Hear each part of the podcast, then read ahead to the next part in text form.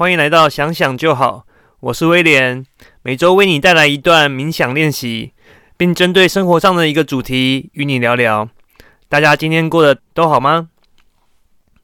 那今天是啊牛年的第一集，先祝大家新年快乐。那首先呢，有一件很重要的事情想跟大家报告，就是呢，我们的频道呃在脸书上面开了一个私密的社团。那这个社团呢是听众限定，只要你听过想想就好的节目，那你就可以点下方的资讯栏加入我们的社团。那我们在社团里面呢，可以讨论呃我们练习冥想的一些经验分享，看看别人怎么说。那以及呢呃任何对于节目的呃回馈或者是建议，都可以在这个社团里面做讨论。那就赶快点击加入我们的社团吧。那同时也不要忘记哦，按下关注啊，就可以获得我们节目最新的更新。那我在过年前啊，跟一个朋友就是见面吃饭聊天，然后我们就聊到冥想这一块，哦，他就跟我说，哦，对啊，对啊，像那个 Kobe Bryant 有在冥想啊，我就说，啊，Kobe Bryant 也有。那我知道说很多的名人，呃，很多欧美的歌星或者明星，他们都有在冥想，但我不知道连 Kobe Bryant 都有。那所以呢，今天的这一集啊，我就想要去盘点一下，到底有哪些名人，有哪些的大明星已经在冥想了，还有他们有哪些有趣的小故事。那我总结哦，把有在冥想的这些大明星啊、名人，我把它划分成四大类别啊，分别是影星。歌星、运动员，还有其他的成功人士。那第一个类别哦，影星，影星这个类别里面超多人的，我发现，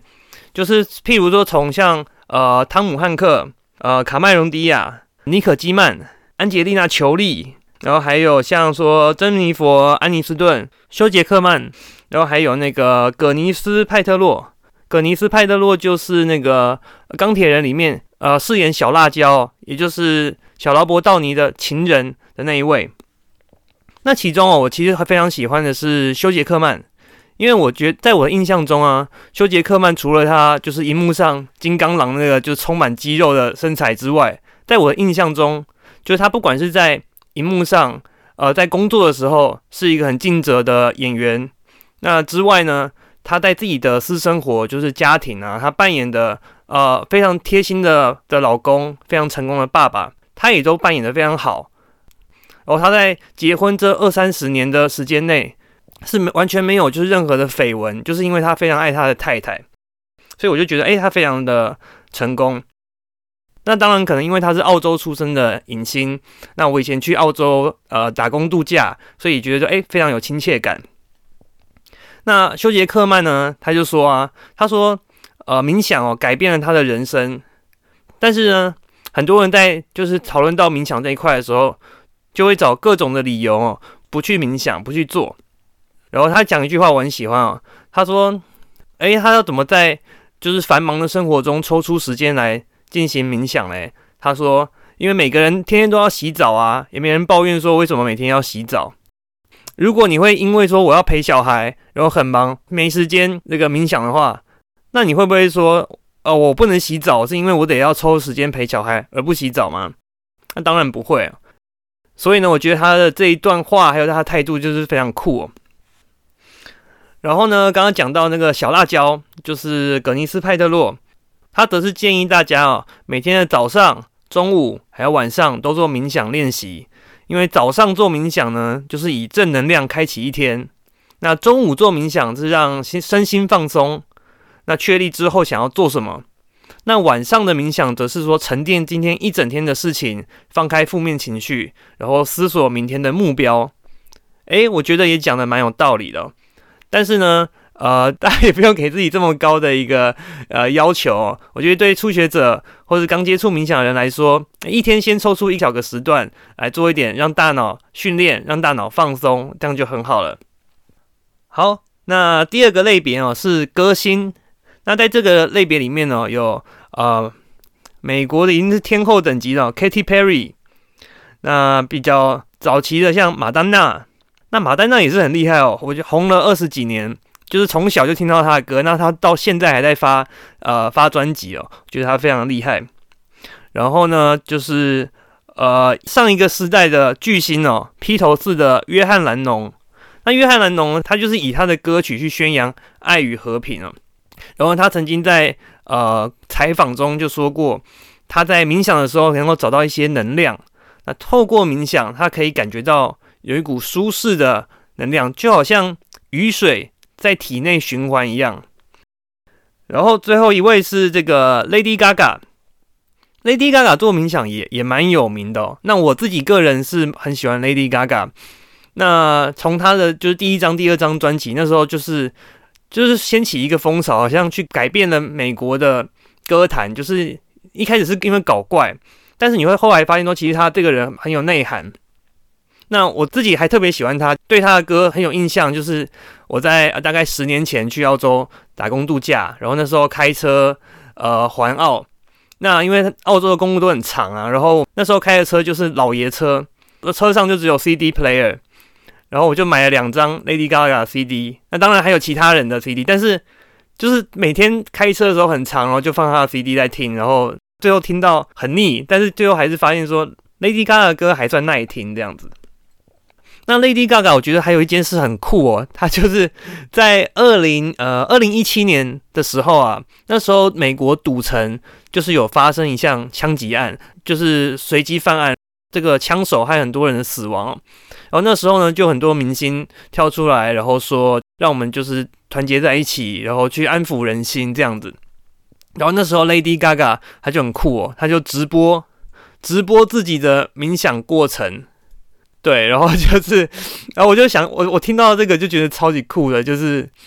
一般像说我们节目有在带大家做呃引导式的，但是你要叫叫别人录影，然后看我冥想，这是在干嘛呢？就你可能就好像看到一个人在闭着眼睛在睡觉，是不是？那所以我就觉得哎，还蛮有趣的。那我再仔细看了一下这个资讯哦，他就是在那过程中，还有就是跟别人分享说他自己在冥想的时候常常会想起的，在常常常会说的四句话。那在下一个类别哦，是运动员，很多有名的运动员也会进行冥想哦。那就包含像呃铃木一朗，几乎是全世界最有名的棒球员哦，还有世界网球的球王乔科维奇，然后呢还有像是呃美国 NBA 直男的 LeBron James，还有就是刚刚开头讲到的 Kobe bryan。那我不知道大家有没有注意到一个新闻哦，在前几年 Kobe bryan 还曾经来台湾，那他其中一个行程哦，竟然是到猫空。到猫空的一个山上，然后去进行冥想，就是觉得非常酷。那 Kobe bryan 呢，就是呃，我们知道他去年去年一月份的时候，呃，意外过世哦，这是非常非常可惜的。那他在之前的一个谈到冥想的专访里面哦，这个专访呢，他本来预定哦是要在一月二十七号的时候播出，前一天刚好就是他直升机意外然后过世的那一天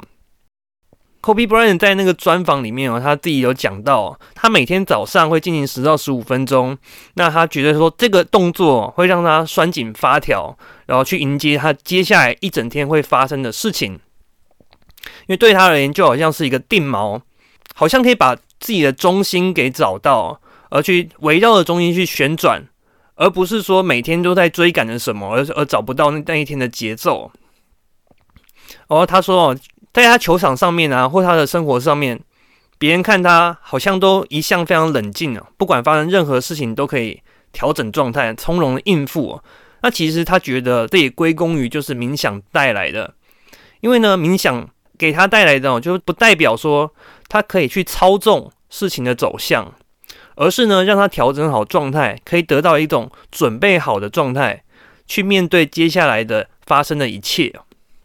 哦，这就是 Kobe Bryant 的部分。那刚刚讲到还有那个 LeBron James，就是美国 NBA 的大帝。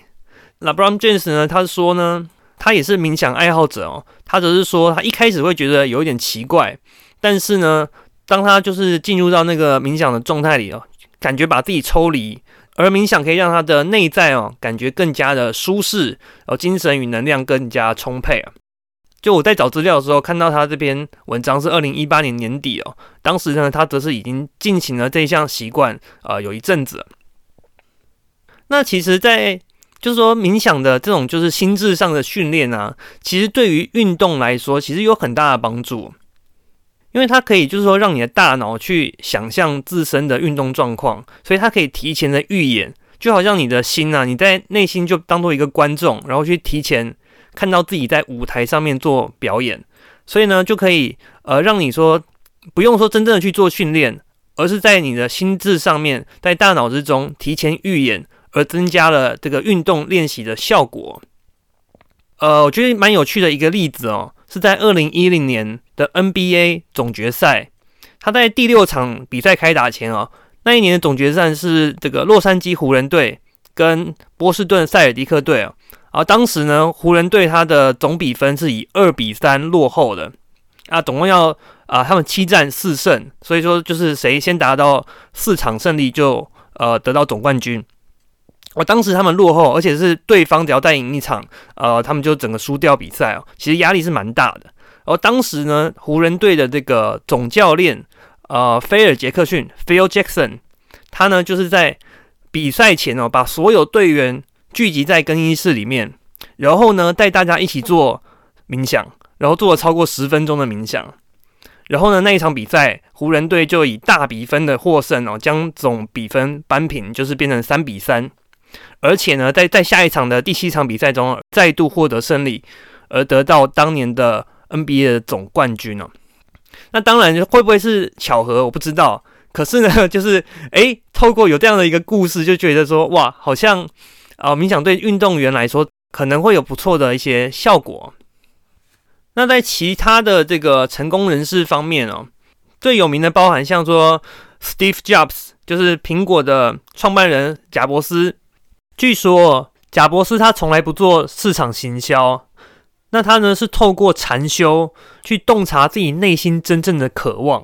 然后呢，在找到这个渴望以后呢，再把它做成实际的产品哦。就是因为呢，他所做的是从内心挖掘出来的渴望，所以他的产品才会这么样的打动市场，而被大众所喜爱，而被大众所接受。哦然后呢，还有呃，Google 的首席工程师陈一鸣，那像说电视节目的主持人，OPRA 就是那个很有名的欧普拉呃脱口秀，还有曾经的世界首富比尔盖茨，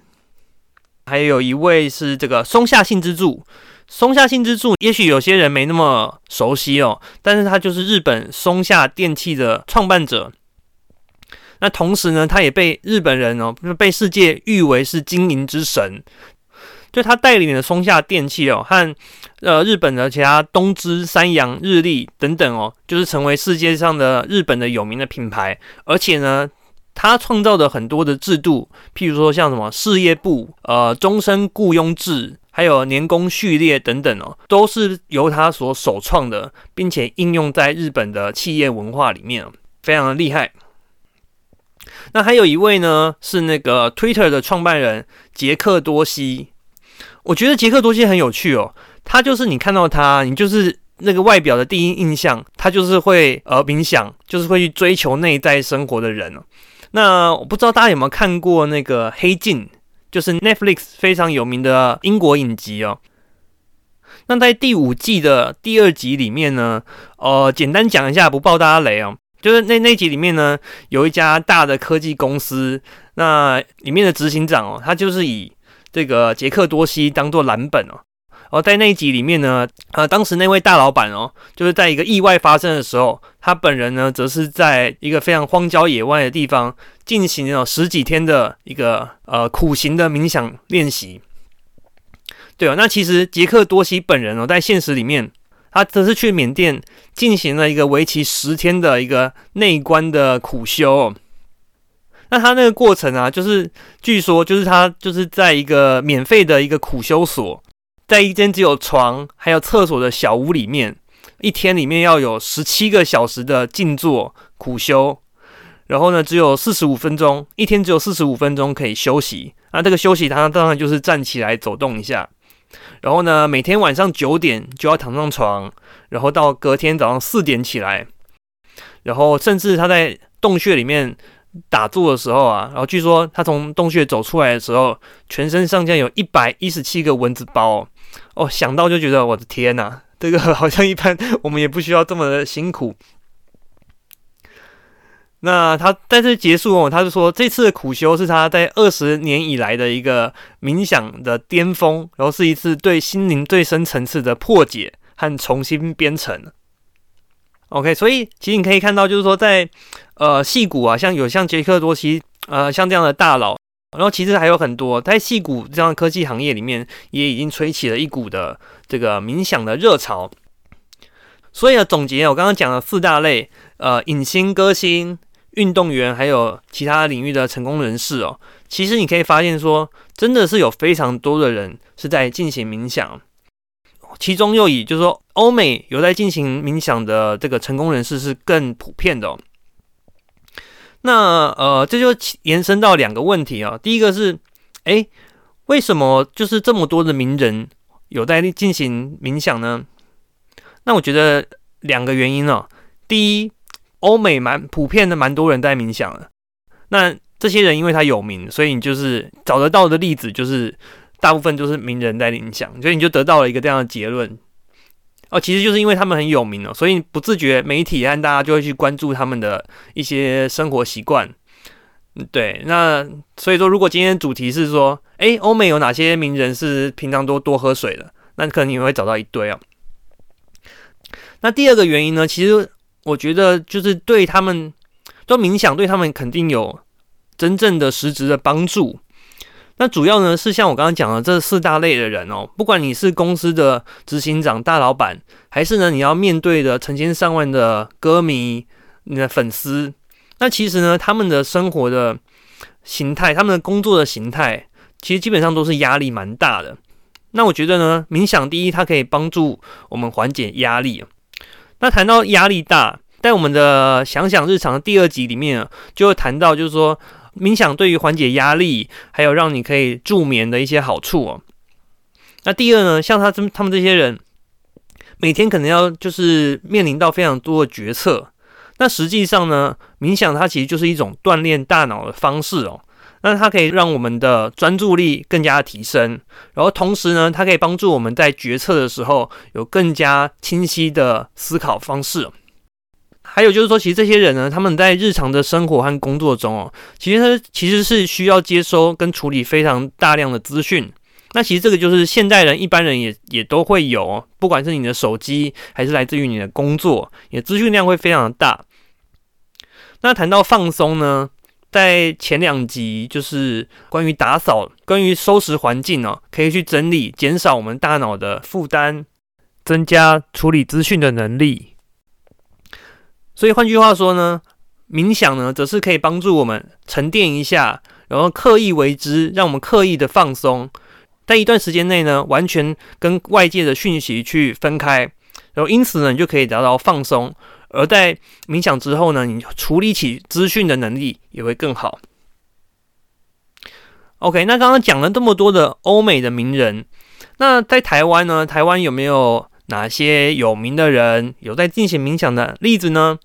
其实也是蛮多的。哦那包含呢，像台湾呃光宝集团的董事长宋公元，他已经呃持续冥想了二十几年哦。然后还有像华硕电脑。华硕集团的施崇堂